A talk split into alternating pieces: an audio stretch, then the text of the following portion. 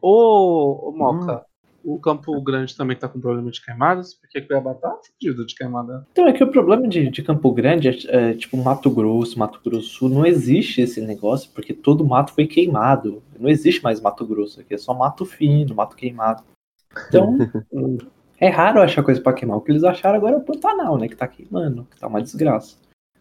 Mas... Sim, já queimou 12% da área do, do, total do Pantanal. Aqui onde eu tô não é Pantanal, então. Aqui só ah, tá o calor do inferno causado pelas queimadas e mudança climática ocasionada por causa da região. Mas eu vou falar um negócio, lá em São Paulo, eu raramente usava short lá em São Paulo, sabe? Aqui eu pensei que ia sofrer, porque aqui a temperatura de 33 graus é uma coisa comum, mas pior que não. Eu tô aqui, tipo, não sei quantos graus hoje, mas deve estar uns 32, 30 graus e todo mundo morrendo de calor e eu tô de boa, sabe? Eu fiquei até impressionado comigo. Tá aí de moletom em casaco, gravando uhum. podcast.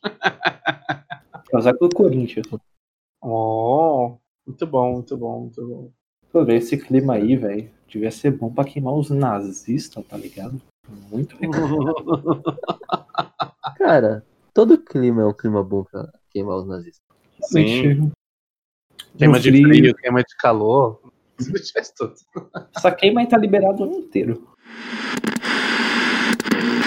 Viva Lenin! Viva el internacionalismo proletario! Здравствуй, национализм!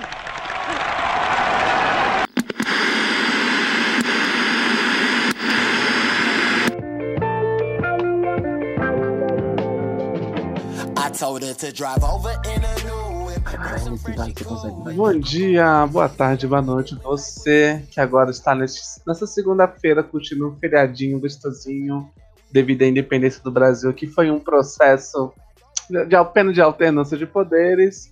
Você está aqui com a gente no nosso Saca Podcast, serviço de atendimento ao comunista apaixonado que está passando calor ou frio ou sofrendo com queimadas hoje.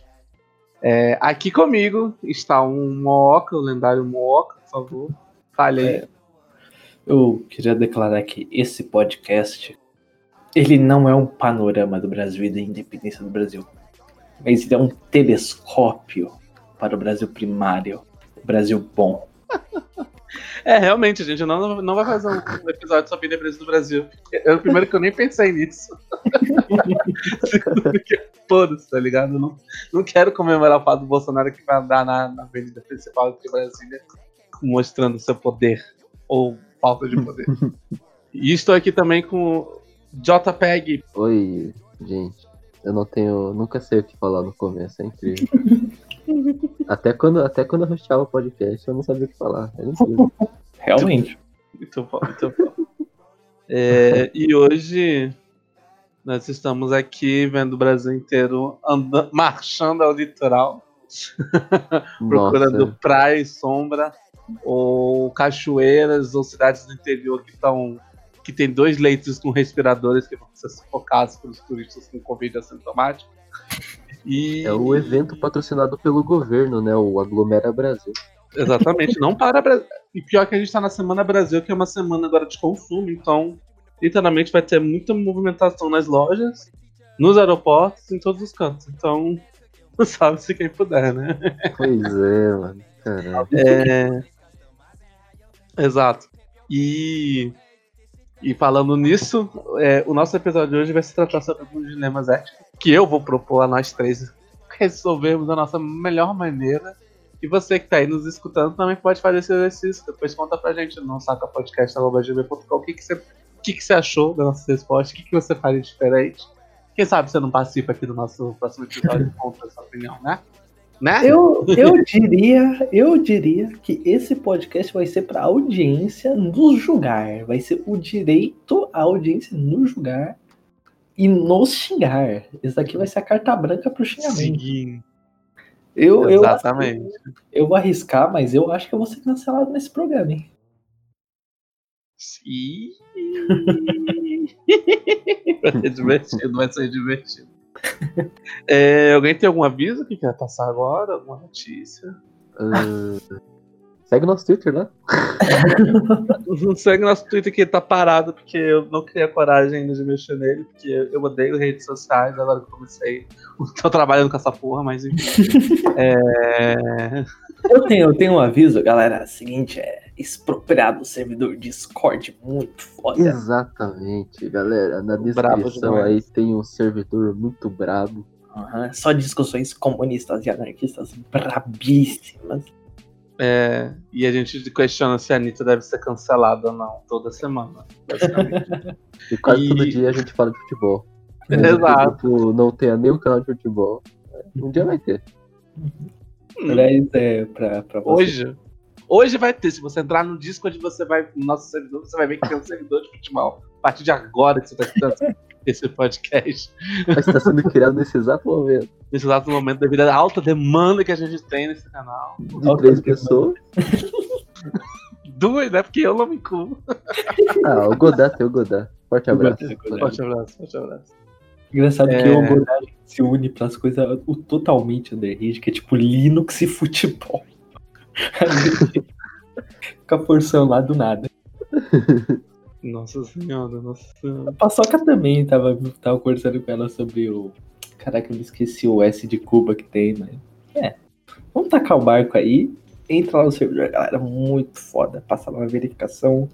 Vai Corinthians. É, Hum. tristeza. Agora a gente vai começar com o nosso primeiro dilema. Eu vou começar com um dilema leve.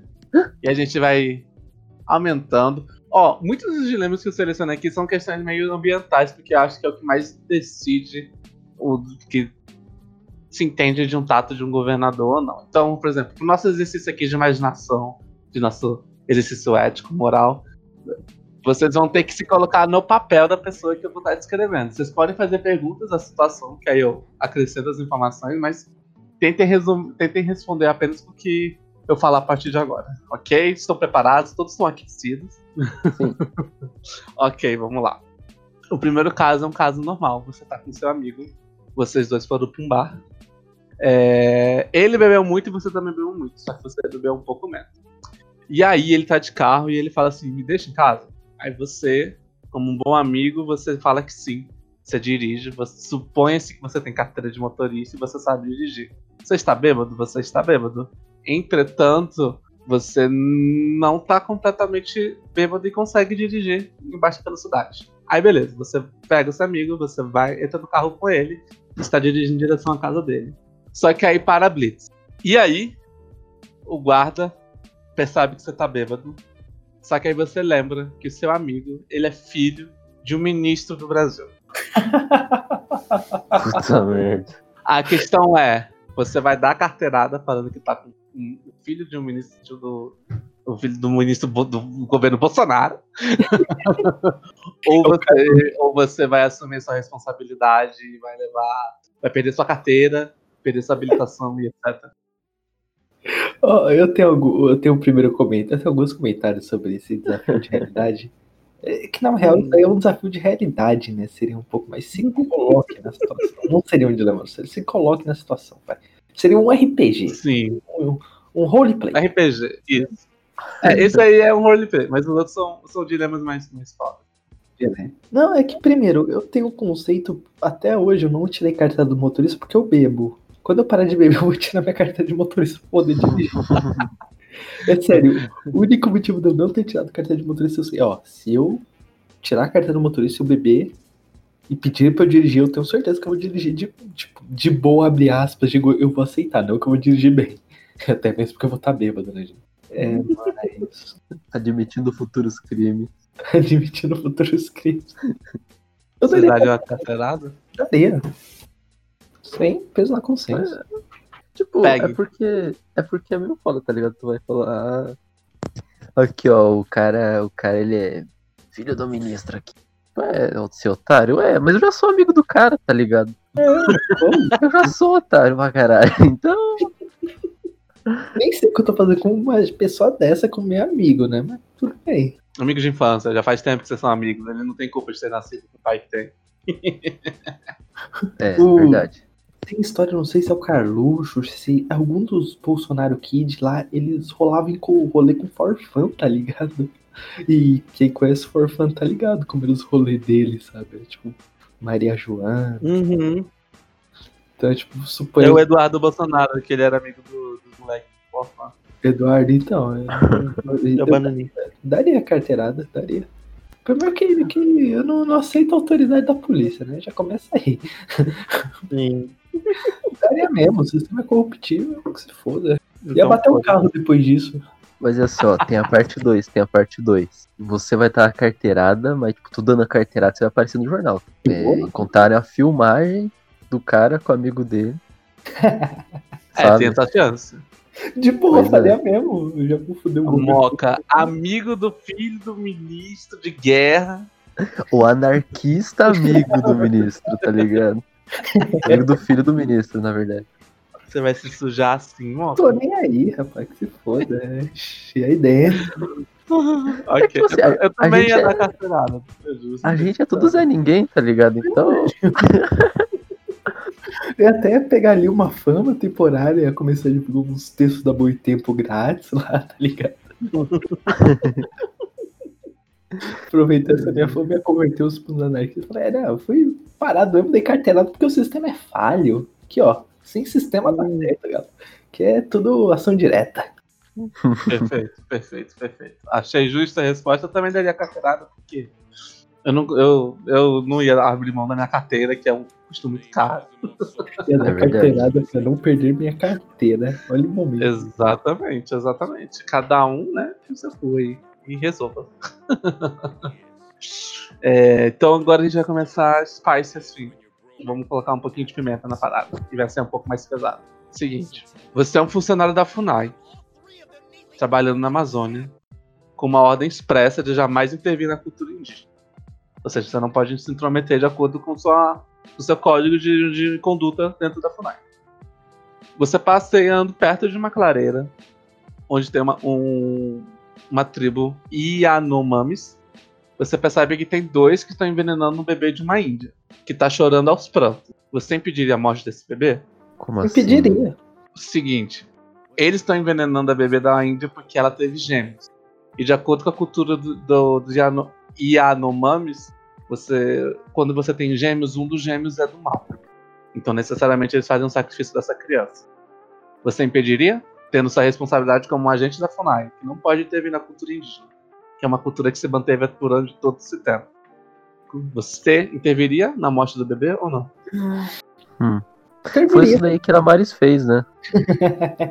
É, a gente sabe que é mentira, né? É, a gente sabe que, tipo, a Indy que teve pessoal entrevistando a mãe da guria, falando que ela desapareceu sem motivo, que não tinha nada a ver, né? Então, mas eu interviria, É, então, interviria. interviria, né? Hum, Primeiro, eu já ignoraria totalmente o meu juramento de, da FUNAI de não intervir na cultura, até mesmo porque isso é relevante. Uhum. E primeiro, porque não é porque é cultura que eu vou passar pano, tá ligado? cultura não é algo necessariamente bom. Mas é uma zona de, de, de proteção indígena. Eles vivem naquelas maneiras protegidos pelo amparo federal. Não, Essa é uma situação que aconteceu em 2008, que o índio Mayutak, de dois anos, que nasceu de uma gravidez de gêmeos. E eles acreditavam que, essa, que gêmeos faziam maldição, então ele deveria ser envenenado. O que, que eu poderia fazer? Eu interviria como? Como seria isso? Tipo, seria uma intervenção que eu. É, então, seria a intervenção no ato. Por exemplo, você está vendo que vai acontecer esse envenenamento. Eu ia chegar. Não, não, para aí, para aí, para, para, para, para. Fazer isso? É, exatamente. Você, tipo assim, não, é, eu sou da FUNAI, você chama essa galerinha, a gente vai tirar esse bebê daí, eu vou cuidar dele com meu dinheiro, ou vai Não. colocar numa ONG e fazer alguma coisa. Hum, Porque, tipo assim, naquela tribo ele não ia ficar. Entendeu? Ele não poderia ficar porque ele seria assassinado de acordo com a tradição. Ah, bicho, eu, interviria, interviria. Deveria. Pegue. Ah, assim, eu interviria. Só que, tipo, eu acho que todo mundo, assim, que é de fora da cultura interviria. Uhum. Então, acho que a questão é o que você faria depois, tá ligado? Com a criança. É tipo, eu, eu quero dar um exemplo parecido, um teste de realidade parecido, porém bem diferente. Assim, suponhamos que você seja um funcionário, você seja um alemão no regime nazista, você não é nazista de fato, mas você está no regime fascista, você está todo aquele sistema, você trabalha no campo de concentração. Uhum. Você vê uma brecha para todos fugirem. Tipo, pra, ou fugir uma grande quantidade, ou salvar alguns. Você faria? Você correria esse risco de ser morto? Você provavelmente seria morto. Você sacrificaria a sua vida para libertar uma dezena, uma centena de judeus? Assim, eu tendo consciência que judeus são pessoas, né? Porque, por exemplo, os nazistas não entendiam que judeus eram pessoas e havia uma demonização, né? Se eu fosse uma pessoa, se eu fosse uma pessoa sabendo que o Nicolas de hoje, com certeza faria. Com certeza faria. Eu ia jogar a carta, tipo, ah, eu não vi, entendeu? Tipo, não, não, você, você trabalha ativamente para essa fuga. É, eu tenho um dilema que eu vou falar também que é parecido, mas trabalhar ativamente pra fuga, cara, sim, porque é. eu, eu, eu não vejo outra opção, entendeu? Sim, não, é, é por isso que eu queria trazer, é, tipo, era cultural, assim, se pode dizer, o, o, o, o antissemitismo e tudo mais, uhum. e era um sacrifício a diferença é que era uma escala industrial, né? O assassinato de. É, era uma fábrica, né? né? De assassinato. É. Né? Era um uhum. sistema fortíssimo. Um processo, toda um, uma cadeia para poder matar os judeus. Mas, ó, vamos voltar aqui ao fato. Questão cultural. Uma tribo indígena que vive em isolamento, que está numa reserva federal, que possui seus, seu, sua cultura milenar, diferente da nossa você salvaria a criança ou não? Interviria. Segue. É, interviria sim, mano. É, interviria sim. Entendi. Eu acho que eu não interviria. Daí eu... Mas, Nick, pense nas criancinhas, elas irão morrer. tô ciente, tô ciente. Mas eu. Eu acho que ia levar isso de, de atitude de não interferência, no caso, como um agente da FUNAC, muito a sério. Mas eu acho que não cabe eu utilizar meu padrão de. de o meu, meu pacotezinho de cultura, de, de ética e tentar implementar isso em uma outra sociedade. Então eu não salvaria. Ficaria com peso na consciência que fazer terapia depois, óbvio, muito, com certeza. Que sou tanto, mas porra toda. Mas eu não, não, não ia interferir. Beleza. Vocês querem saber o que aconteceu? Sim. É, manda aí o que aconteceu, o que aconteceu. Então, o que aconteceu foi o seguinte. É... Existiam duas crianças, Hakane e Mayuta, nasceram de uma gravidez de gêmeos. Os índios, os índios daquela tribo acreditavam que um nascimento de gêmeos traria uma maldição para a tribo. E aí aconselharam uhum. os pais de matarem os próprios, um, dos próprios, um dos filhos para poder resolver essa situação. É, os pais uhum. não conseguiram, acabaram tomando o próprio veneno, então eles morreram e aí a tribo passou esse, esse presságio pro irmão e pro avô para tentar matar um dos, uma das crianças. Nenhum dos dois conseguiu, o avô também se, suicidou. E aí uma das crianças, a Hakane, foi adotada por um casal de funcionários da FUNAI. A outra criança não, não diz na notícia, mas é, basicamente isso, isso levou uma reflexão sobre, enfim, dilemas morais, a gente deve aplicar nossos conceitos de, de moral e ética no, numa cultura tradicional como uma cultura dos indígenas, e, foi, e a partir disso foi criada uma ONG chamada ONG Atini. Então, é uma situação que acontece nas tribos indígenas, que é o infanticídio, e isso leva a muitos, alguns questionamentos no futuro, que a gente uhum. convive hoje. Esse é o nosso uhum. segundo dilema de hoje. é, pesado, mas... Pesado, né?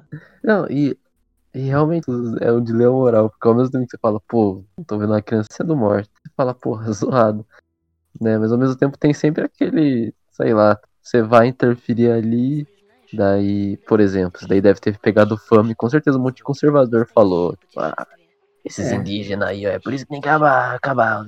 Tá ligado? Tenho certeza que apareceu um monte de conservadorzaço. Assim. Não só ah. conservador, né? Porque tem um monte de liberalóide também. Fala isso, só que com palavras bonitas, né? aí, é, é...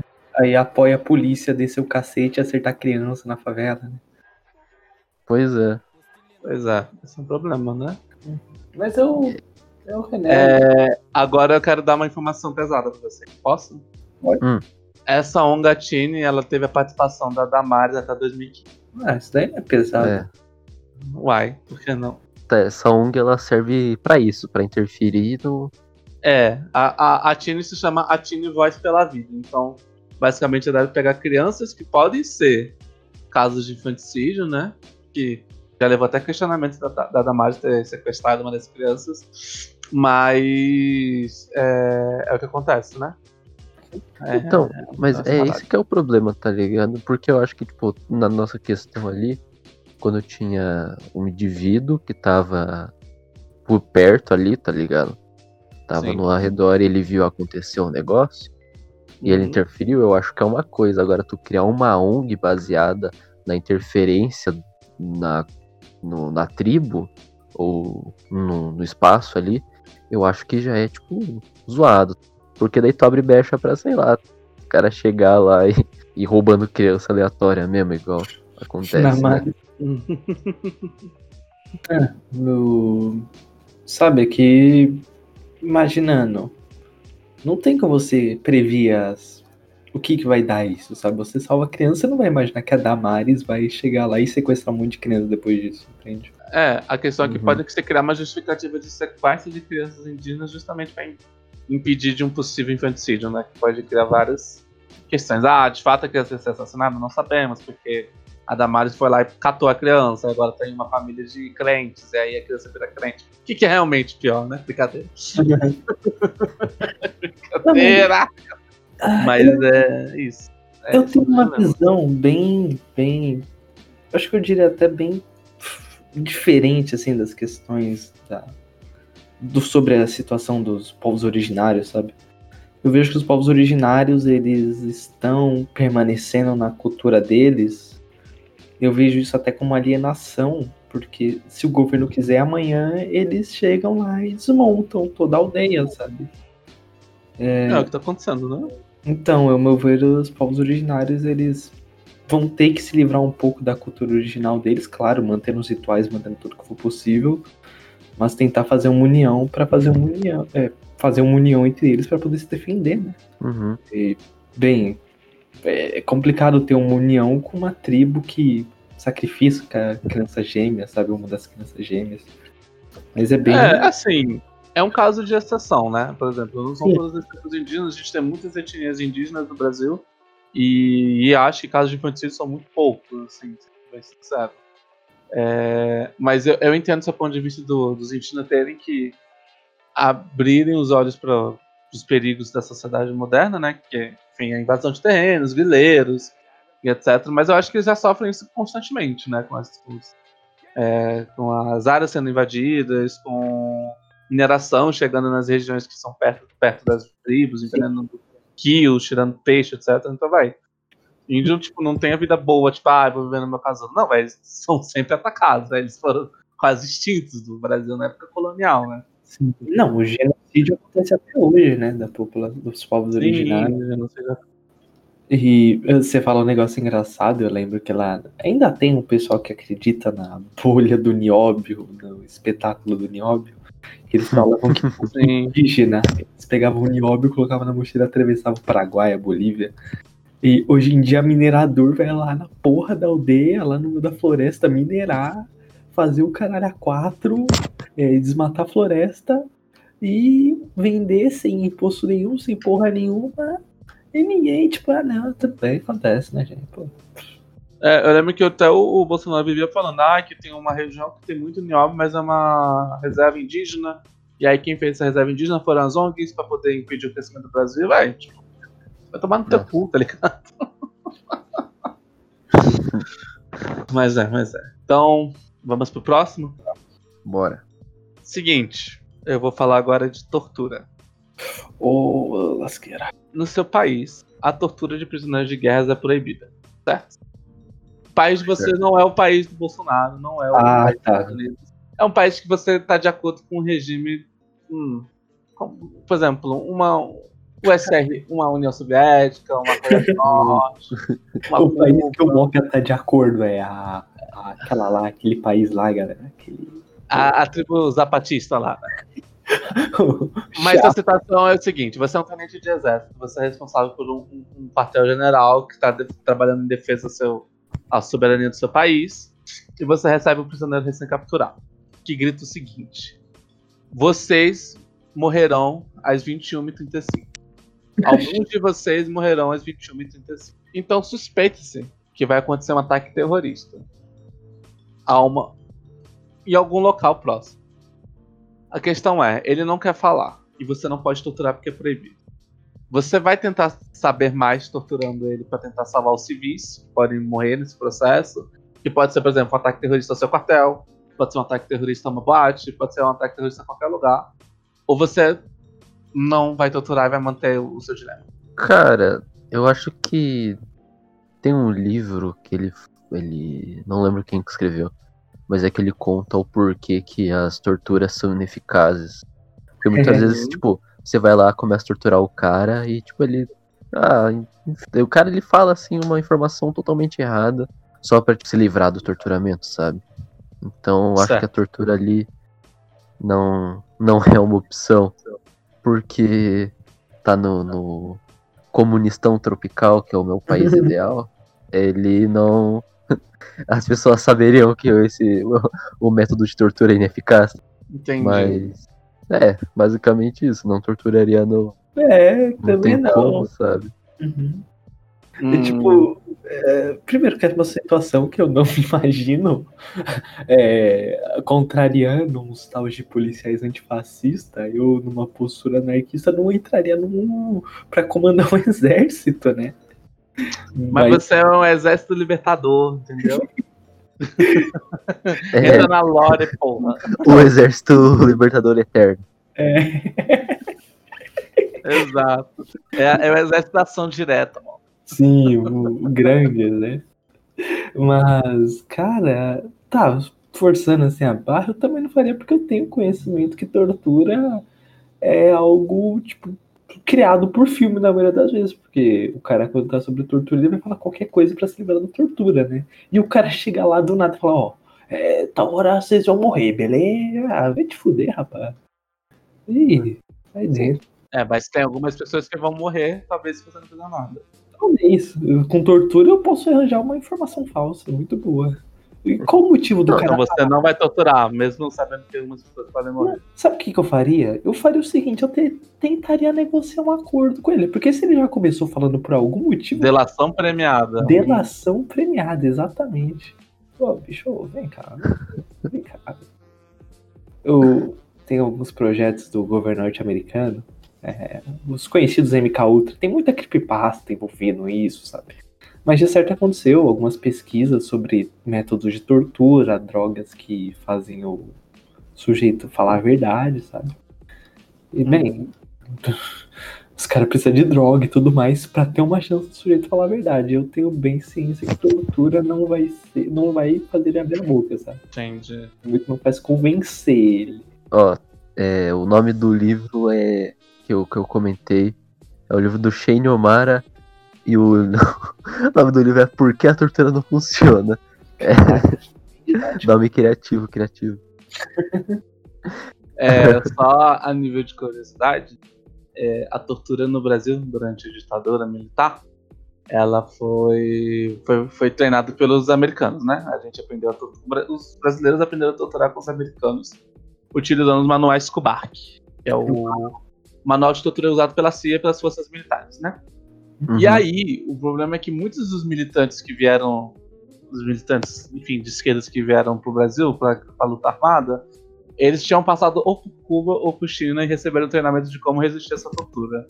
E aí, muitas dessas torturas realmente foram ineficazes, mas aí, eu, pelo que eu estudei numa sala de aula, num, num curso, é, existia uma outra corrente de torturas que as pessoas não estavam preparadas a resistir a elas, porque enfim, acho que foi até o pau de arara, não sei. Não sei, dizer quais eram os métodos, mas tinha um outro método de tortura que ninguém estava preparado, que aí as pessoas começaram a falar nos interrogatórios do, da- do ECOID. E aí uma das únicas pessoas que não falava, não cedia essa tortura de forma alguma, era nada menos, nada mais que Dilma Rousseff. Diziam que ela era impenetrável, impenetrável. Forte abraço. Rapaz. Porque ela realmente ela não falava, não adiantava. E ela só revelava informações de assaltos, de sequestros, depois do sequestro ter feito. Ou dava Uhum. informações falsas para poder a pessoa ir, e aí não ter nada, já ter sido feito. E dizem que ela era uma fortaleza Uma fortaleza mesmo. Tem até um, um documentário chamado Torre das Donzelas que relata que eles tipo, ninguém conseguia, tá ligado? Falar com ela. que ela realmente ela não, não, não cedia. Não cedia de jeito nenhum. Ah, uma vez na escola, tipo, a minha professora de história, ela passou uma parte do documentário. Se pá, acho que era do SBT, pra você ver que loucura, tá ligado? Mas não, mas era tipo, era, eles estavam conversando com pessoas que tinham sido torturadas durante a ditadura militar. Sim. E uma das mulheres, elas revelam, assim, que os caras, tipo, sadísticos pra caralho, e chegaram a enfiar um rato, assim, na, sim, na sim, vagina sim. dela. O, as torturas ali, elas não eram pra tirar uma verdade da pessoa, sabe? E sim, Sim, pra. tinha muito. Só Era pra pra, humilhar. tipo, É, só pra humilhar. o, o Ustra, ele fazia uma parada que era muito sádica. É, ele torturava mães etc. E aí quando a mãe tava, tipo assim, totalmente lascada, eu acho que ele fez isso com a Aurora. Não vou lembrar o nome da guerrilheira. Ele chamava os filhos pra ver a mãe. E colocava a mãe dentro do quarto com eles. Hum, E aí, um dos relatos que.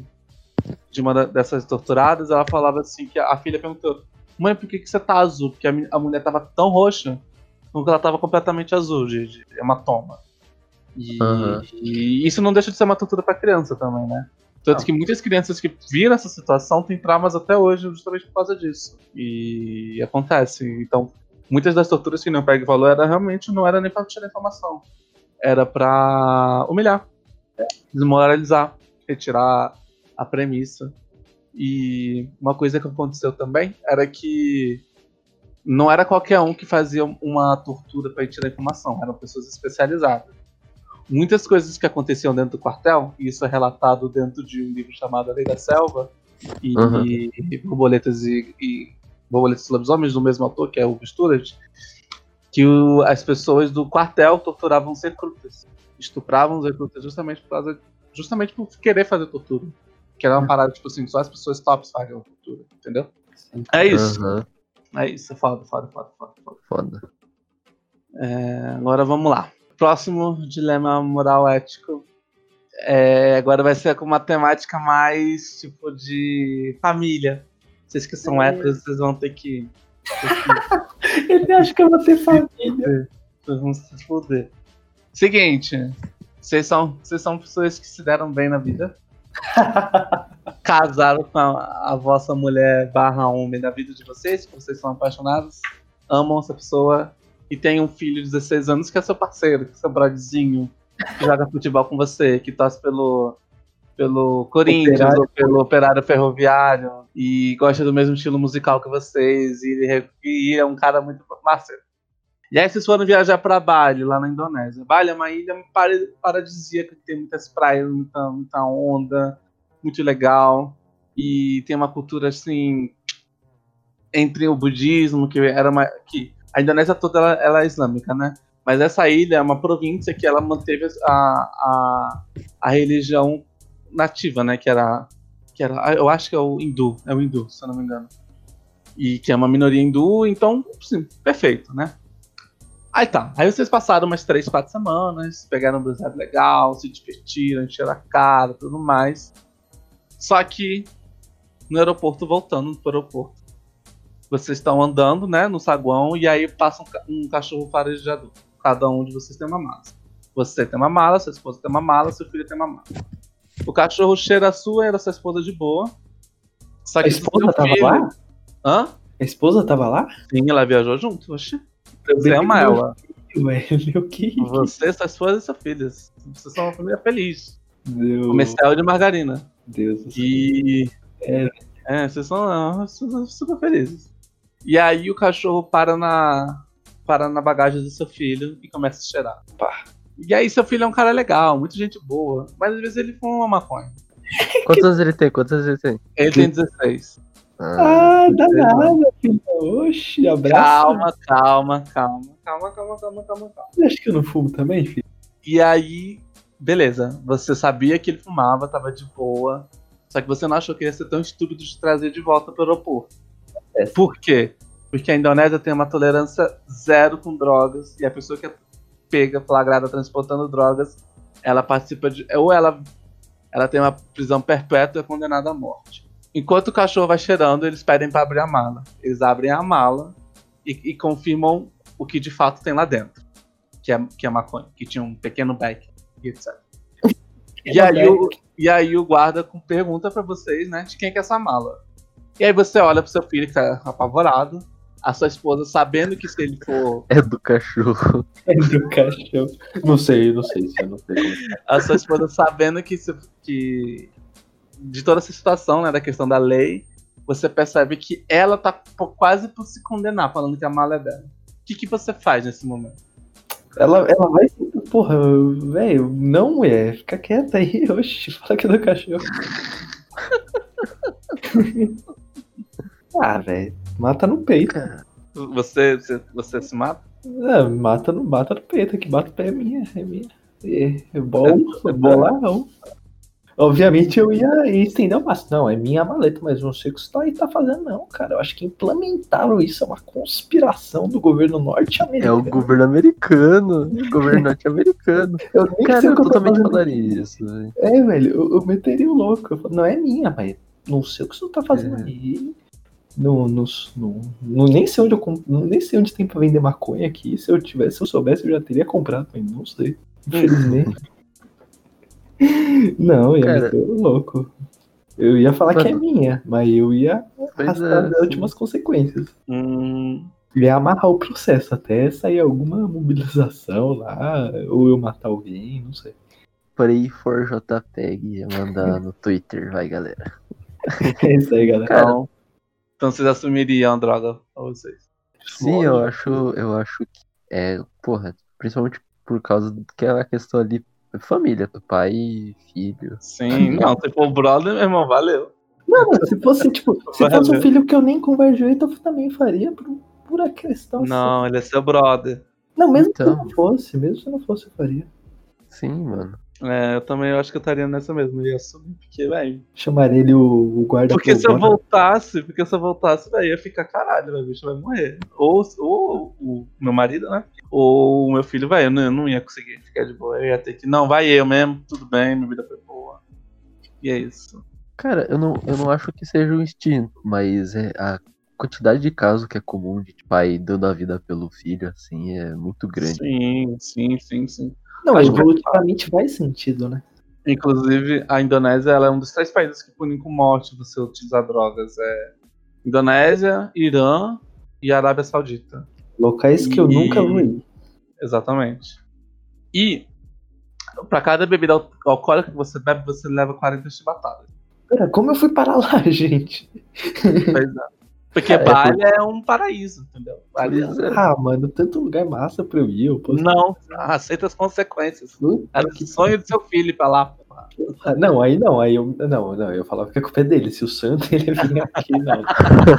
Você me puxa pra essa porra, você. Filho, para onde é que você quer ir? Ah, eu quero ir para Bali. Ok, filho, pode se jogar. no- Não, tipo, eu sei que o moleque fuma maconha. Aí ele fala que é ir pra Bali. Eu sou endividado dele. Eu falo, moleque, tá de sacanagem comigo. Vamos pra Amsterdã, cara. Vamos pra qualquer outro lugar. Não, não me foge, cara. 40 chibatadas pra beber uma cervejinha, irmão. Ah, vá te fuder, rapaz. Bora ver o jogo do timão. Aham. Aham, pois é. É isso. É, Mas só pra deixar claro que mesmo com a quarentena, a Indonésia tá fazendo as punições de público, viu? Tipo assim, não, a gente cortou o discurso inicial e a gente tá fazendo uma coisa mais rápida, tipo, a tortura é mais rápida aqui. Fica tranquilo. Por isso que eu odeio a Indonésia. A Indonésia é foda. É, Mas o agora, que, que, que, que tem de louco na Indonésia pra fazer, mano? Ah, então, a, a Indonésia. Cara, não tem nada de louco, mas Bali é realmente um lugar muito visitado pelo mundo. Alguém dominou a Indonésia? Alguém colonizou ainda? Não, Deve ser a Holanda, não. certeza. pode ser o quê? Deve ter sido a Holanda que dominou aquela porra lá. Ah, eu não sei, amigo. Eu sei que a, que a Indonésia hoje é um país islâmico e, e, a- e lá tem a lei Sharia. e etc. A colonização da Indonésia, a história da colonização holandesa da Indonésia. É realmente Ah, Ah, é. A galera fica traumatizada.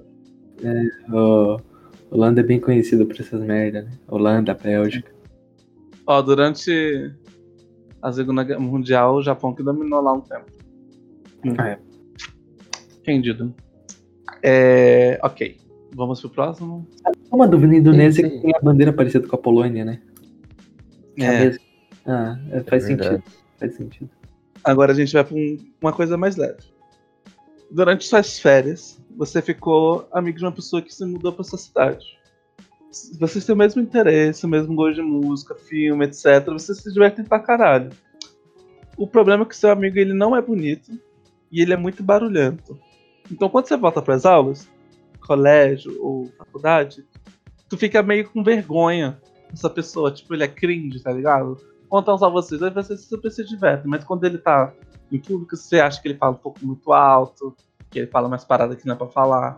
A questão é, você mantém a amizade, você, você- você deixa de ser amigo, o que, que você faz? O Nick tá dando um desafio muito fácil, mano. Joga mais difícil. Pô, eu já tive nessa situação, cara. Quando eu era mais novo, velho. Já tive sim. eu também já tive. Fala se primeiro o seu, Pen. Ah, pô, eu continuei amigo do cara, eu só, tento- só ficava cortando ele. Nossa, fez errado. Eu fiz muito mais da hora, cara. Porra, eu criei, o- eu criei o shitpost antes do shitpost acontecer, cara. Meu amigo, Hum. porra, ele era cringe pra caralho. Aí eu comecei a ser cringe ultra forçado, sabe? E tipo, Uhum. aí teoricamente deu certo ali, a teoria deu certo. A gente ficou tão cringe que a gente trespassou a, a fronteira do cringe e ficou engraçado, cara. O bagulho, nossa. Um negócio de outro nível, assim, tá Eu ligado? gosto, eu gosto desse podcast anti-boomer, que a gente fala altos termos que boomer não vai pegar. A gente é contra a inclusão de boomer.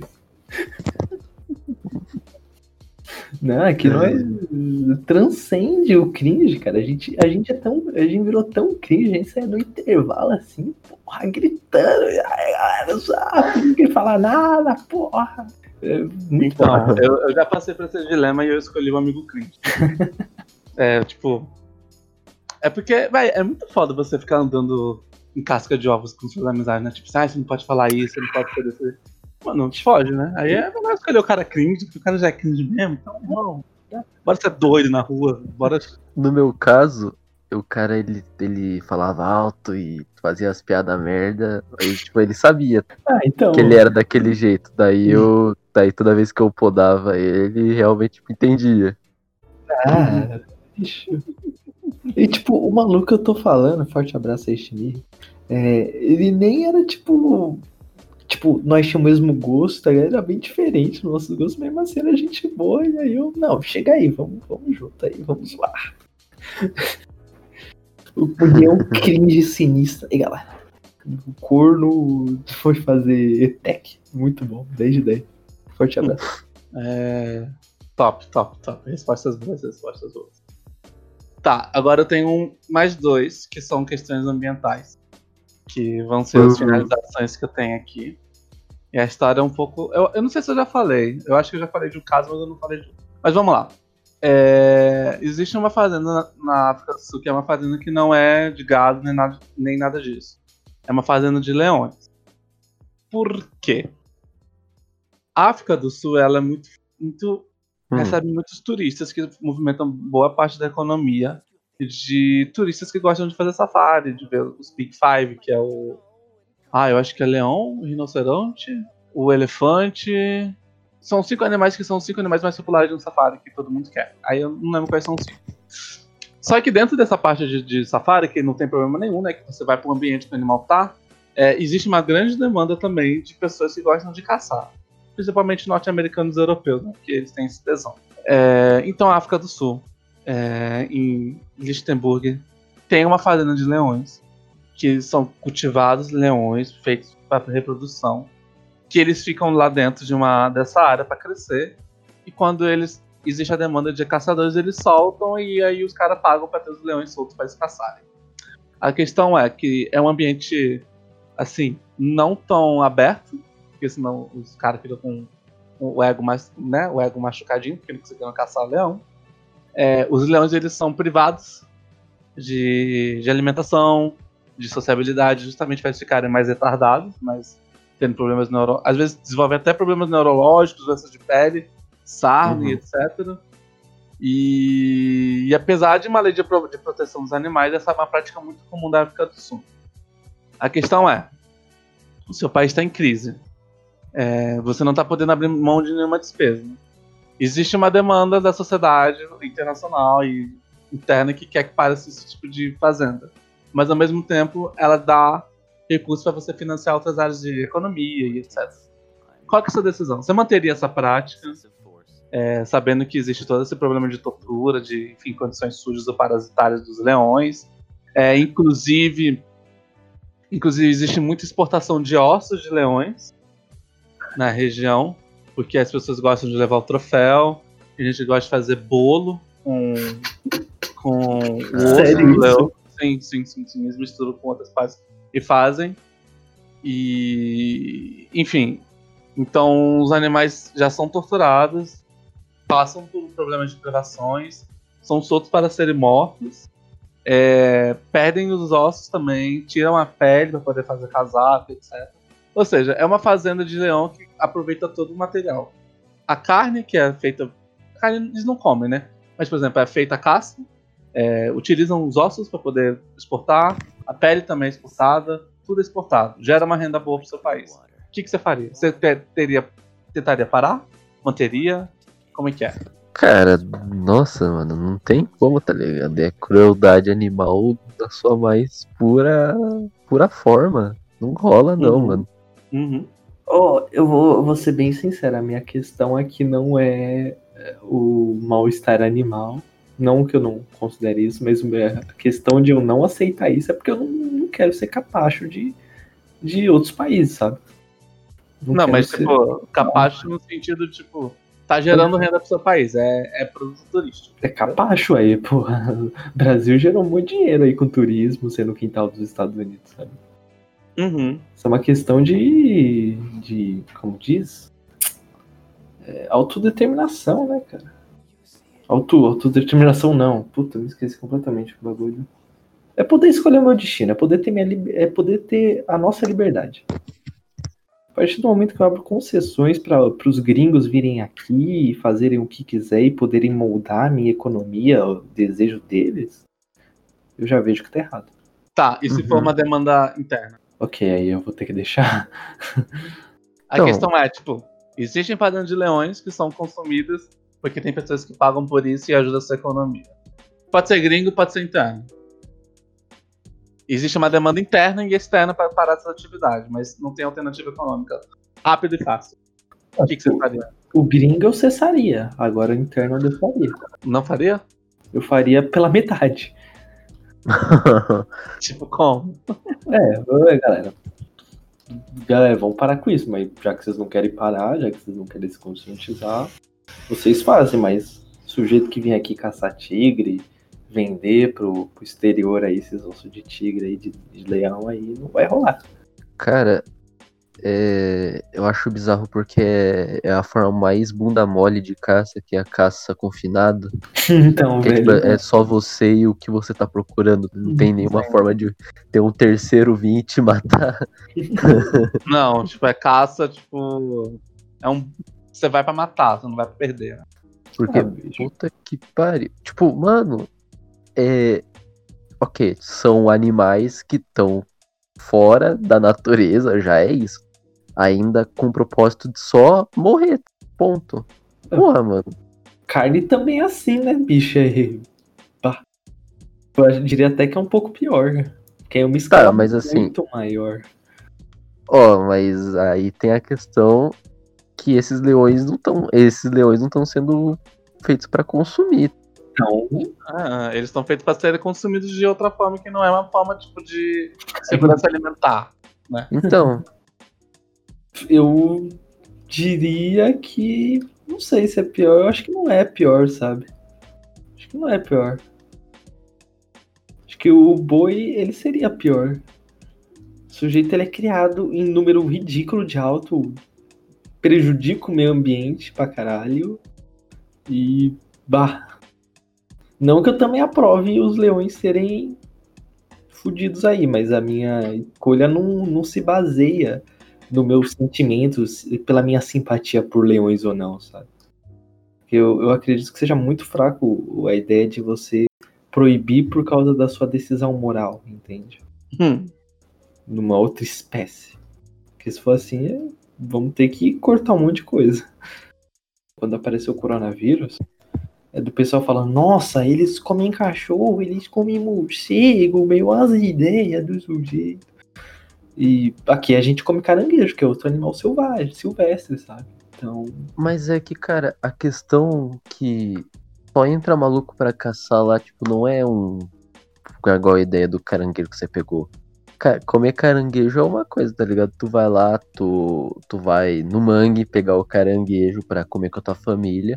sim, Pode ser um lazer isso. Muito, e na maioria dos casos não é, tá ligado? Porque a gente que tá fazendo isso daí pra sobreviver. Mas sei lá, tem família de rico aí que gosta de se sentir pobre por um dia. Aham. É o famoso, vamos fazer um passeio, vamos. Do cara vai no ônibus, fala, "Ai, vamos viver um dia normal, vai. Eu acho isso coisa de arrombado. Mas Aí, a tipo, questão é que, tipo, tá, um é pra é, normal e o outro é, tipo, só filha da puta vai lá caçar na porra do- da fazenda de leão. Só rico, filha da puta, vai.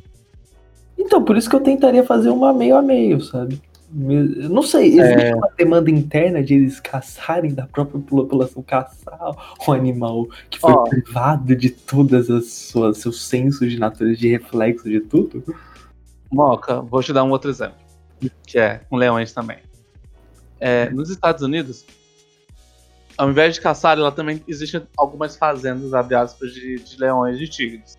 Só que lá, tipo, são pet zoos, que é o quê? São zoológicos de você acariciar.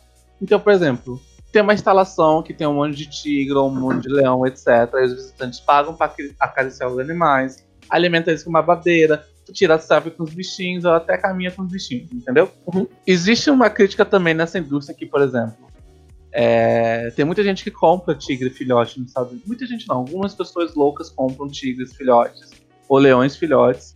E aí gosta deles quando estão pequenininhos. Aí quando eles se, se transformam numa capivara de com garras enorme, eles começam a falar assim, não, não quero. Isso leva. Tem reprodução comercial, que é uma reprodução que não é de, não é de equilíbrio ecológico. E existe um descarte de animais exóticos. Então hoje existem muitos santuários no- nos Estados Unidos justamente por causa disso. Porque, por exemplo, o filhote tá fofinho, cresceu, ninguém quer mais. Vai fazer o quê? Vai jogar o bicho na rua? Ah, tem gente que joga na rua, tem gente que joga com zoológico que. Os zoológicos lá não são estatais, são zoológicos, enfim, é, privatizados, que aí bota o bicho numa gaiola e deixa a brincadeira lá. Então existem várias questões. Agora, o problema é. O problema é, tipo, a tortura que tá fazendo com animais, a- o problema é a reprodução em cativeiro, né? Então, qual que é? O que, que te incomoda mais? O, o que me incomoda mais seria eh, talvez a comercialização da natureza, sabe? Existe a produção, a vida humana, a vida, a vida animal se tornar uma mercadoria. Isso é o que mais me incomoda, pra ser sincero. De vir pessoas pagarem, elas gastarem, elas virem com o objetivo de ou fazer carinho ou caçar tigres, que, leões que estão completamente fora dos seus sensos normais. sabe? Mas a questão, tipo, o Peg ele falou o caso do caranguejo, é, o cara, a situação do- dos manguezais, dos caçadores de caranguejo de subsistência, né? Ela acontece no Brasil é, e ela ocorre numa escala diferente, porque não vem gringo aqui, não, vou lá caçar caranguejo no mangue, Chico Sainz, tá ligado? Ah, não, sim, mas é que eu pensei que a gente tinha excluído a ideia do gringo vir abusar do país. Vai ser uma Ah, não. quantidade Claro, claro. Vai ser uma quantidade Claro. pequena e aí a gente vai encaixar num tema que eu fiz um trabalho muito foda sobre turismo de experiência. Que aí ele vai se integrar na sociedade, mas é, o, eu não. Assim, pra resumir, se fosse no Brasil e tivesse vindo muita gente caçar caranguejo aqui no Brasil só por caçar, e a gente tivesse que fazer uma produção de caranguejo em massa, reprodução em massa de caranguejo, eu ia cortar esse, esse turismo, sabe? Ia deixar, tipo, subsistência beleza, vai lá, pega o caranguejo, se alimenta, vende, faz o que quiser. Agora, o gringo que vem pra cá e ele cria uma demanda, eu não, não, aí não. Uhum. Não, outro, outro dilema. Não é um Ah, vai, dilema, vai. na real, mas é só uma pergunta. Que é, vocês vão, vocês fazem o. Vocês vão pra China, aí Uhum. o cara tem lá um restaurante que apresenta a carne de cachorro. E você tá fazendo com guia lá, tá sendo. fazendo o roteiro com guia. Ele te leva lá no restaurante e fala, aqui, ó, esse. Esse é, essa receita aqui, é, que é, obviamente pega gringo, é aqui ó, tá pra você comer. Você quer? Você comeria carne de cachorro? Eu tenho outra opção. Sim, você tem a opção de comer ou não, mano. Tipo, já foi feito. Como assim? Tipo, ele chega do nada com um prato, ó, aqui, ó, carne de cachorro, come aí, otário, tá pago. Ah, se for pra, ah, se for pra facilitar a sua decisão, sim. É, então sim, né, eu comeria. Pra saber qual é que é. Porque já tá pago, já foi morto o bicho, né? Olha, eu vou responder as duas situações. Vamos do cachorro, que tá mais fresco. Eu não comeria, mesmo já tendo feito. É... Não acho que, ah, o cachorro já morreu, eu vou comer. Não, dá pra outra pessoa que comeria, mas eu não vou comer, não. É tipo o hindu. O hindu não come vaca mesmo, a vaca estando morta já no churrasco, né? Uhum. É... Agora, sobre os tigres, eu, eu cessaria por completo qualquer operação de caça e etc. Por mais que ah, as pessoas fiquem revoltosas, eu acho que não, não é concebível para mim uma concepção de prazer de caçar animais. Ou de usar Uhum. os ossos deles, ou de qualquer coisa do estilo. Acho que isso é psicopatia. Mas, é. é abre o dilema que, por exemplo, a gente, é, vaca, né? A gente confine os, os- as vacas ficam presas dentro de uma coisa, crescem dentro de. Meu Deus, o meu Google. É, Eita porra, Está ouvindo, está me ouvindo. O- A galera da Google tá me ouvindo. tá Google, pesquisando caça de tigres perto de você. Exato. Eu acho que assim, não dá pra justificar a, a, a morte de animais que não seja pra segurança alimentar. Assim, pra mim é claro. Muito claro. Uhum. É, também é a mesma opinião que eu tenho, mano. É, Vocês- não, não, não dá. Vocês são contra teste em animais? Não, não, não sou contra teste de animais, não. Mas assim, pra lazer, não, não, não funciona pra mim. Tem que ter uma- uma- um, um motivo justo. Não é justo. Mas, por exemplo, não faz parte do desenvolvimento social você ter uma, uma- um zoológico de caça, entendeu? Você fazer Uhum. teste de animais, você leva tecnologia, leva melhores maneiras de sobreviver no mundo, etc. É, você colocar vacas. Ok, colocar vacas em confinamento para você comer a carne faz parte da segurança alimentar da sua nação, e etc. São coisas que pra mim fazem sentido. Agora, tipo, ai, vamos matar, cacho matar cachorro, matar lobos ou matar leões, porque sim, não, não, não. Se não for pra, tipo, ah, estamos numa situação medieval precisamos de casacos de pele, aí ok, pra mim justifica também. Mas hoje não. Eu, eu tô a fim de colocar um dilema aqui. É, Coloque. Seguinte, vocês são do país, eu me esqueci o nome do país. Acho que é Tailândia. Tailândia que tem uma alta taxa de prostituição. Não sei se é verdade, é o que eu ouvi falar, eu nunca fui correr atrás, posso estar falando besteira, posso estar Uhum. caindo em propaganda aí. O Brasil também tem, mas é é. É, vamos lá.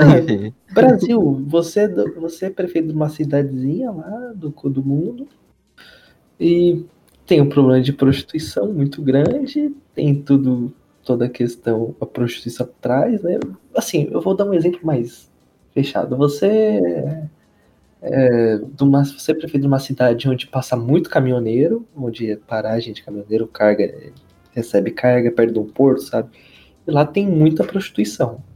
E essa prostituição ela já faz parte da economia. Você não tem é, autonomia, se assim pode dizer, para legalizar a prostituição. Você vai usar sua polícia para reprimir essas, essas, essas, essas mulheres? Ah, Olha, sei lá, é que o problema ali não é a mulher que tá no. tá ali no, no, no front ali. Tá. Tem, o cara tem, tem um maluco por trás ali, o famoso cafetão, Tipo, tá? Tem vários. Pois é. é. Mas foda. daí o, o problema é que tipo, você vai mandar a polícia ali e não vai atingir o cara lá.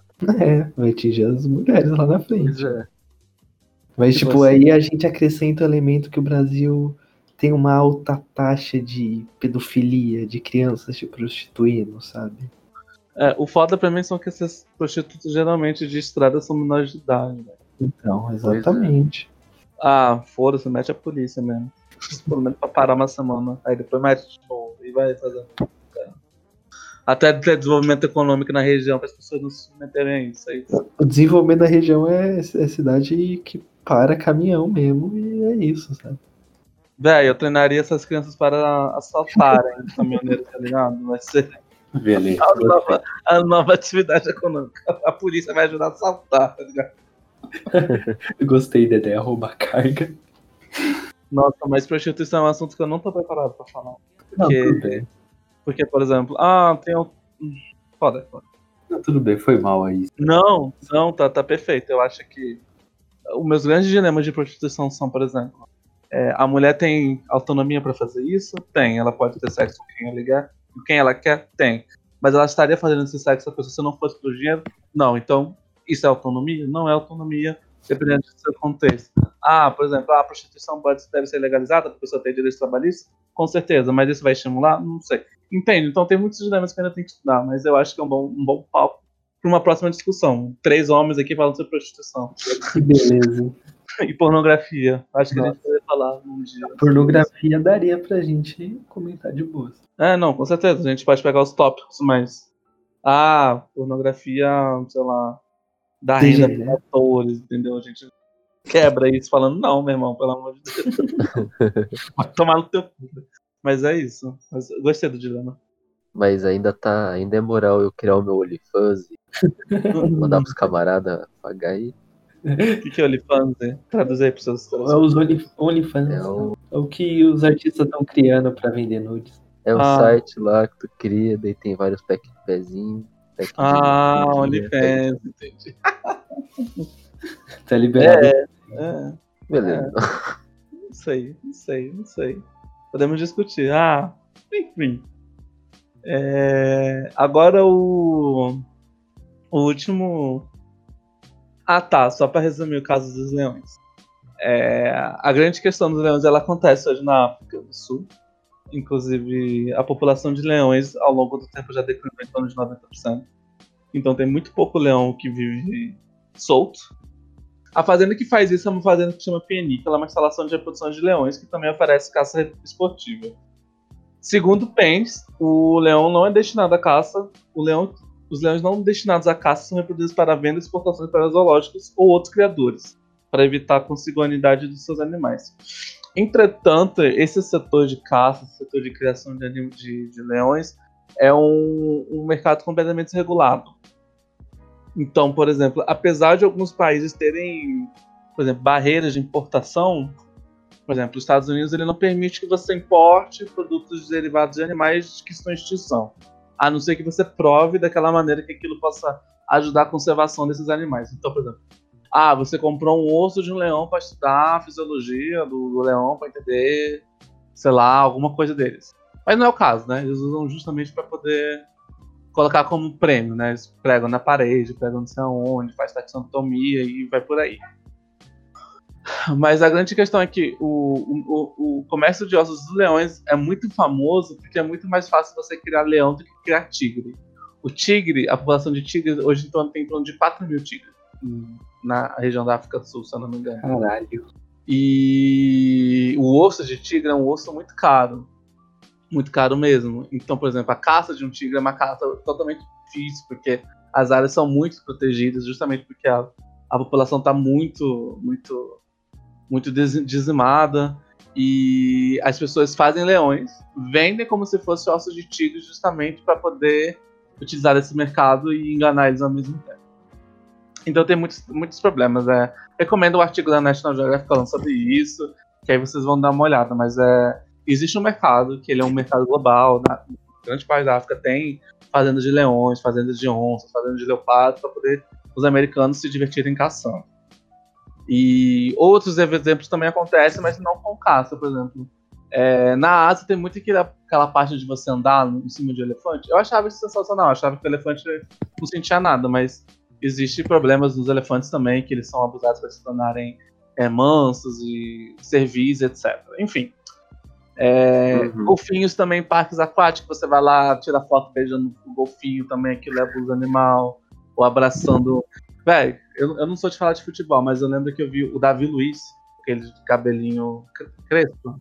Cara, alegria pro meu povo. é, alegria pro meu povo, velho. Ele tirando foto com um golfinho, assim, achando super legal aquilo. Eu falei, mano, isso aí é cultura, para com isso. Cancelado. E, E é isso. Então existem muitas formas de abuso de animais. Então, por exemplo, zoológico você fica acariciando o, o tigre, o leão, é tortura. Se você vai para qualquer lugar que você, tem, que você fica acariciando um animal sel, sel, selvagem, é tortura. Você comprar uma cobra é tortura. Você ter uma naja dentro de casa Nossa. é tortura. É impossível você ter um animal selvagem sendo obediente sem, sem ele estar sendo torturado. Velho, pra mim o mais, mais loucura é tipo nego que comprar réptil, anfíbio ou insetos pra ter como é, tipo aranha, escorpião pra ter como Nossa, estimação. Mano, o animal não cria vínculo com você, ele tá cagando, você é a mão que alimenta e é a mão que faz isso. E vai, tipo, é um animal selvagem, velho. Não era pra estar, tipo, num terrário e etc. E, enfim. Aranha, aranha é só doente que tem. O único que eu concordo aí é, é formiga no terrário, que é uma experiência muito louca. Ah, eu acho Eu sensacional. eu acho sensacional, formiga. Ah, um Mas- bicho, um bicho que eu acho legal. Hum, deixa eu pensar. Ter em terrário.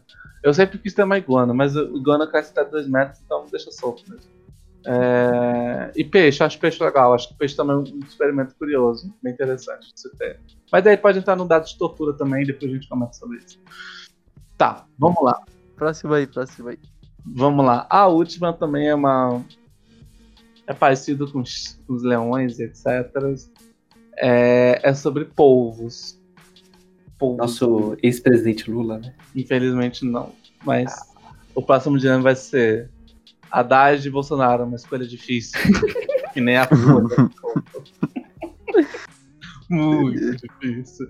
É, beleza, vamos lá.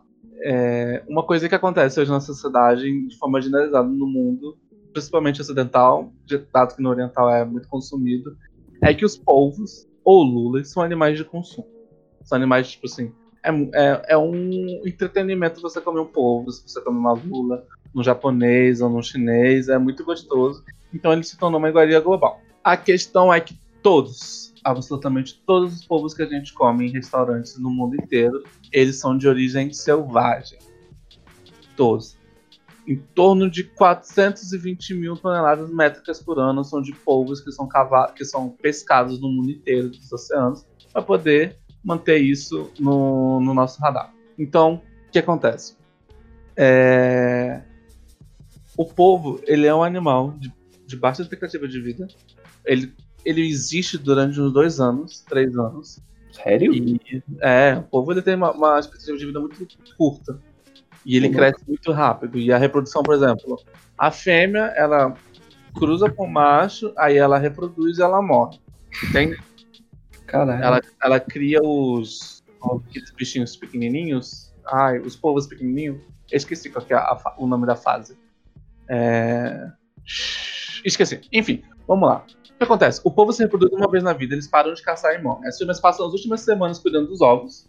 E aí, a partir disso, elas morrem depois desse momento até manter a alimentação e etc e tal. E acho que até os, os filhotinhos comem o próprio corpo da mãe, é, causando o canibalismo. Hum, que acontece hoje em dia? Existem dois debates, o debate ambiental e o debate de, de, de, cria- de criação em cativeiros. A população de povos está declinando muito, enquanto o consumo está sempre aumentando. Qual é a alternativa que a gente vê nesse processo? Criação de cativeiro ou proibição? Os defensores da criação de cativeiro afirmam que a única forma de você preservar populações naturais dos oceanos, dos povos e, dos- e das lulas é. Acho que é só de povo, na verdade. O Lula acho que tem uma outra galera que preserva outra maneira. Mas enfim, de povos e luvas, só pra gente manter aqui, é da gente criar esse, essa, esses, esses animais sobre piscicultura. Ou seja, colocar em tanques, reproduzir eles em tanques, é, fazer que eles acessem o mercado todo, fazer milhões de povos por ano para todo mundo poder comer.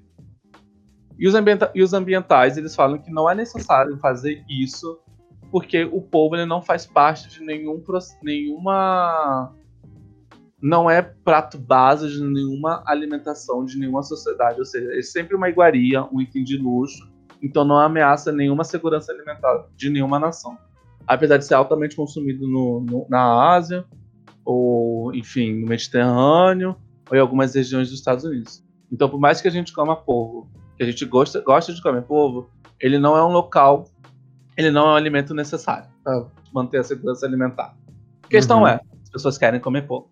como é que a gente trabalha uma demanda global de carne de polvo? Muito difícil. Segundo tempo, segundo tempo, segunda, segunda maneira, segunda informação importante a gente passar é que o povo até hoje não se conseguiu reproduzir ele em cativeiro. Ou seja, Matou uma das. Deu uma informação pra gente. É, os grandes dilemas do bebê polvo é que, por exemplo, o primeiro processo, que é, por exemplo, a parte. Cara, eu vou falar gigino de polvo porque eu não sei como que eu tenho de, de lava. Acho que é para lava, não sei. Polvinho. É os polvinhos lá bonitinhos de X Maria. Então, o que acontece? É, a maioria- o que acontece hoje nos cativeiros que existem de polvos, né? Cativeiro entre aspas. Eles pegam os polvos, as fêmeas polvos do, do, oceano, colocam no, no- no- no- nos cativeiros e elas reproduzem, os povos se desenvolvem e aí eles morrem. A questão é que o, o polvo não se conseguiu reproduzir um polvo dentro de um cativeiro, ou seja, não consegue fazer todo o ciclo de criação de cativeiro. Então, por exemplo, é, o povo tá lá pequenininho, pega o oceano, coloca no tanque, beleza. Ou o povo já reproduziu, coloca lá no tanque, beleza. Mas agora, tem um casal de povos reproduzir, fazer as crianças crescerem, é, os povos pais né, ficarem lá reproduzindo de novo, e enfim, fazer um ciclo para poder manter esse, esse obstáculo, não se consegue. Quando o, o, o povo é um organismo plan- planctônico, você não consegue desenvolver ele, porque existem várias condições de um oceano, que aí precisa equilibrar dentro de um tanque que ainda não se conseguiu desenvolver. E aí a questão é, é justamente isso. Faz sentido a gente investir tanto para poder reproduzir o povo, sendo que ele não é um, um alimento essencial? Porque existem várias pesquisas de um grupo japonês chamado Nisui, existe uma pesquisa nos Estados Unidos, existe uma pesquisa na Espanha, existe uma pesquisa na Austrália, que estão tentando desenvolver o povo comum do Atlântico para poder, por exemplo, eles se reproduzirem, desenvolverem os, os- os lá e aí poder consumir. Uma coisa que já aconteceu é o povo reproduzir e não morrer. Então, dentro de cativeiro, o povo ele conseguiu dobrar a idade, a tempo de vida, que foi de um ano para dois anos. Uau! E depois da primeira gravidez, né? Gravidez do- da mãe povo, ela não Uhum. morre, mas ainda não conseguiram reproduzir ela de novo. Então, tipo assim, tá tendo progresso. Muito di- dinheiro investido. Mas faz sentido? Basicamente, comer o povo é entretenimento. É, tipo McDonald's, tá ligado? Hum, cara, eu ah, acho vamos, que vamos comemorar o aniversário? Ah, vamos, vamos comer povo. é uma comida, é uma comida de luxo, né? Exato. O problema é que tá, tipo, tem muita pesca, tem muita gente querendo comer essa comida de luxo e os povinhos estão acabando dos oceanos. Já repararam que todos esses problemas que o, que o Nick deu é culpa do capital, sabe? Se a gente comesse pessoas ricas, não aconteceria esses dilemas. Seria reduzido Uhum. numa escala muito grande.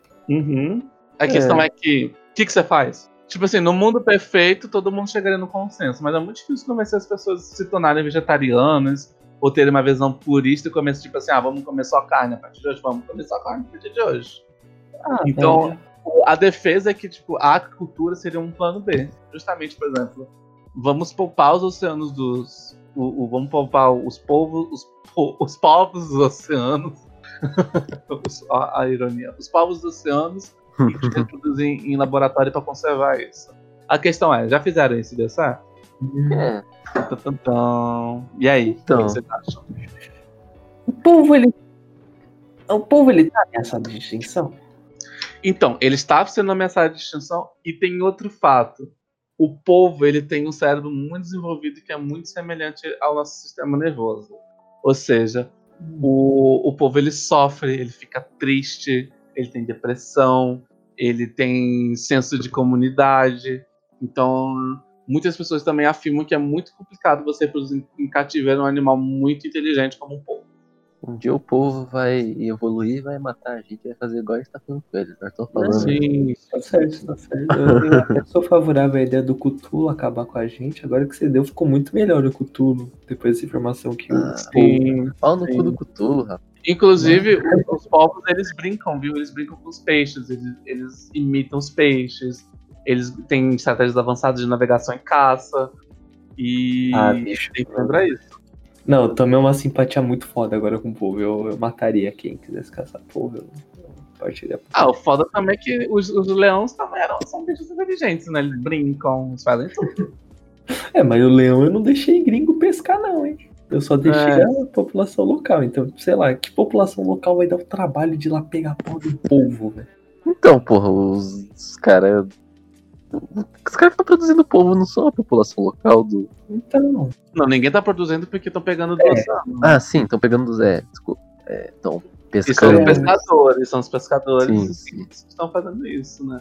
E Não. já tem relatos que eles não estão conseguindo pegar as mesmas quantidades que antes. então Então, é, não- eu acho que É que não, não é diferente. justifica.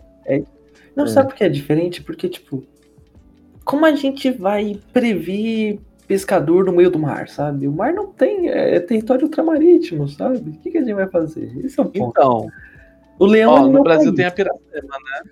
Tem a Piracema, né? Uhum. Não sabem que é Piracema. Sabe? Sema, eu sei, eu estudei isso no meu trabalho de turismo daqui é a época que os peixes eles vão reproduzir, né? Eles sobem o rio, Isso, eles. Isso, eles sabem o rio pra poder colocar as ovas em lugares mais altos. Mais altos, assim, mais protegidos, né? E. Mas eu acho que não tem como você fazer piracema no, no oceano, né? É, Ele tem que entender o ciclo de reprodução do povo pra falar, ó, em janeiro e março não pode pescar polvo, mas você pesca salmão. Dá pra fazer, mas é foda, né? E aí? Bicho, é que, é que esse é um caso que não. Que, que ação a gente podia fazer? Matar todos os pescadores? É, matar todas as pessoas ricas? Não sei, eu não vejo, porque, tipo, ah, proibir. Eu proibi carne de polvo aqui. Primeiro, que quem consome carne de polvo é gente rica. E mesmo se tiver lei, ele provavelmente vai dar um jeito de burlar. Ele manda alguém lá no meio do oceano com seu iate pescar um. Ó, é coisa de gente rica aqui no Brasil, mas assim, na Ásia não é tão gente rica, não. Não é? É, Não, Sim. tipo, não é uma parada impossível de acessar, entendeu? Ah, Então eu acho que eu deixaria só eles caçarem polvos com veneno pra matar quem tá comendo. Acho que isso é interessante. Muito bom, muito bom. Matar a população local. Desculpa, é, é uma curiosidade, mas não teve um caso de uma mulher que comeu um polvo que tava em ciclo de reprodução e ficou a garganta inchada, parecendo que tava grávida, ou isso é, é fake news Ah, não. 2011? Hum, Agora que você falou, eu vou ter que pesquisar. velho. Mulher fica grávida Não. ou... Mulher engravida de Lula ao comer um animal. mulher, mulher engravida de Lula após comer molusco cru.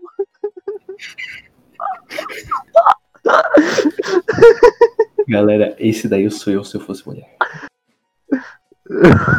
mulher engravida de Lula. caso. Nossa. É, não, mas é isso, isso é bem curiosidade idiota, nada a ver. Não existe, é verdade, tá no ex. Bicho, eu não faria nada. Desculpa, eu não sei. Eu não teria a decisão do que fazer. Eu realmente não vejo uma solução pra isso. Assim, o, o máximo que eu conseguiria pensar ali é tipo campanha de conscientização, meu. Sabe? Porque Fazer um Sabe- desenho de polvo. Tipo, nossa, o polvo é nosso amigo. E, e- e, tipo, eu, essa pesquisa pra descobrir que tá sendo gastada muito dinheiro aí pra descobrir. Como é que é o nome? É a reprodução do, do povo cativeiro do povo. fora do. É, em cativeiro.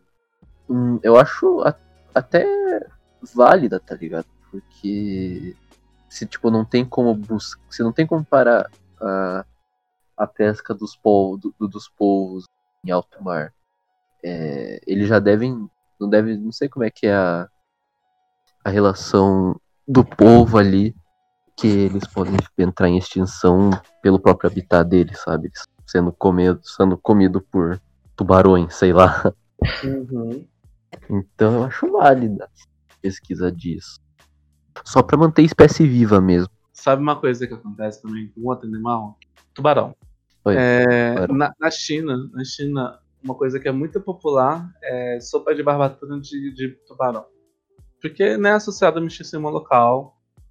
E existisse uma crendice que, por exemplo, o que acontece quando eles pescam tubarão? Eles pegam o tubarão, cortam as barbatanas e jogam no oceano de volta. E aí se acreditava, né, antes de pesquisas, etc., que o, que o, o tubarão ia crescer as barbatanas de volta e ia voltar a nadar. Mas na verdade o tubarão ele vai sangrar até morrer. Então, é, existe uma campanha pelo Estado da China para tirar o, é, Pra explicar justamente o que acontece com, com a barbatana do tubarão. O tubarão, depois de, de perder a, a barbatana, ele morre. E aí hoje já diminuiu muito o, o, o consumo. Então, a barbatana ela não tem gosto. Ela não tem valor nutritivo. Mas é um, um, um, o prato com uma barbatana custa em torno de 100 dólares. Deus. Então, 100 dólares, dólares americanos. Então hoje já existe, por exemplo, uma demanda muito menor e uma oferta muito menor. Aumentou o preço, mas o, o consumo diminuiu. E, inclusive, uma, uma das pessoas que faz uma, uma propaganda muito grande disso é aquele jogador de basquete Yao Ming, que ele tá na campanha justamente para preservação.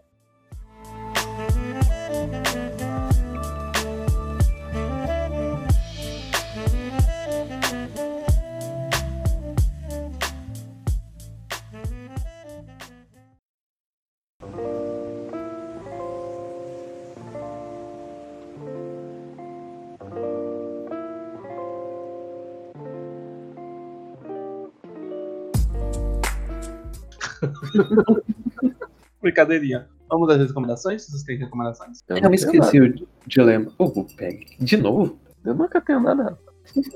Eu É. tenho. Vou indicar esse link que mandaram do cara transportando moeda ilegalmente pela Fimose. Não recomendo. Vai. Recomendações, galera. Ah, já começou a sessão de recomendações? Já. Hum, ok, vou ter que. Eu fui pegar de, de calça riada. Porque de certo eu não tenho nenhuma recomendação aqui, galera. Esse texto, esse vídeo, esse negócio muito massa aqui. Não, eu não tenho isso, então deixa eu ver uma recomendação genérica. Eu vou recomendar o jogo Darkness Dungeon. É um jogo de estratégia e com pitada de RPG de turno e tudo mais. Ele é baseado em mitos de HP Lovecraft. Ele tem uma temática mais dark, é um jogo que você vai morrer um bocado, tem que ser bem estrategista, frio e calculista, né, cara?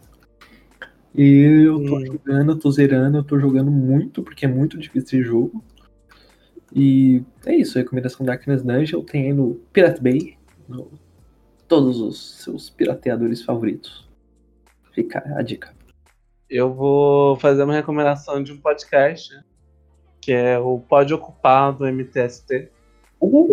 Trabalhadores Sem Teto. Eles têm 15 episódios já, e o podcast é tipo coisa de 16, 13 minutos, que são vários temas. Então tem Dia das Mães, tem Dia do Trabalhador. é, eles fizeram um sobre é possível financiar a casa. E aí eles eles vão explicando né, como que funciona a, a moradia no Brasil. E eu recomendo esse podcast. Recomendo a MTST em geral, acho que é um movimento maravilhoso. E Muito É isso bom. Muito bom. Não sabia que eles tinham um podcast, caramba. É, isso aí. Com razão. Eles têm um grupo no Zap que eles mandam um áudio diário, assim, de uns dois minutinhos, e aí eles falam sobre algum tema. O, o último que eu recebi, que eu escutei, foi da Lei Eusébio de Queiroz, que foi uma lei da época da, da escravidão. Muito interessante, muito interessante. Ela é qual? Que era a. Foi, foi promulgada né, em 1850 e que tinha como objetivo a proibição do tráfico. E aí explica como que aconteceu, como que foi a abolição. Enfim, muito legal. É isso. Boa, boa, boa. Foi? Boa. Foi. Mais um pod nos livros. Mais um podcast altamente acadêmico, de conteúdo polido, Estudamos quatro horas aí. academicista. Nossa, o tanto de livro que eu tive que ler pra fazer esse programa, gente, vocês não imaginam. Sim, imagino. Nossa, é tipo, quatro linhas. Com certeza, com certeza. Foi o Então- texto que o, que o Nick mandou no Telegram. Foi um, um- um- Gente, eu mandei duas linhas, tá ligado? É que eu li duas vezes. Quando, galera, vamos fazer o podcast sobre isso, foi o que eu li. Depois, quando eu procurei lá, o, o Lula tinha engravidado a mulher. Exatamente. exatamente. Acho que deixou bem claro agora. Esse é seu presidente? Então, senhores, parabéns pela participação do roleplay de hoje. Vocês foram excelentes fiscais do, da FUNAI, presidentes, governadores, é, popular, né, cidadãos de forma geral. Quero E a pedir gente desculpa, declara- pedir desculpa a todas as pessoas que ouviram esse podcast porque tem que ter passado raiva. É, exatamente. Gente, eu vou ali aqui no meu quarto, então música, música, música. Música, música, música. música, música, tchau, gente. São Paris, São Paulo, França, Brasil. Aí, MC da UFP, Laboratório Fantástico, Para de comer cabo. é nóis. Assim, Os manos no posto, trampando a contragosto, feliz ou oposto. Aposto que sei da dureza, que é a tristeza, deformando o seu rosto. Se estalos parassem, se calos falassem, talvez. O mundo escutasse, olhar do impasse, olhasse, limpasse, brilhavam vocês. Bonjour, pras minas no fronte. Que dor pra contar tem de monte. É tipo uma fonte dela. De fronte ela sonha com um novo horizonte. Trancada na cela ou numa favela. Pobre menina, sofre de verdade por toda a cidade. Ainda mais porque a palavra liberdade é feminina.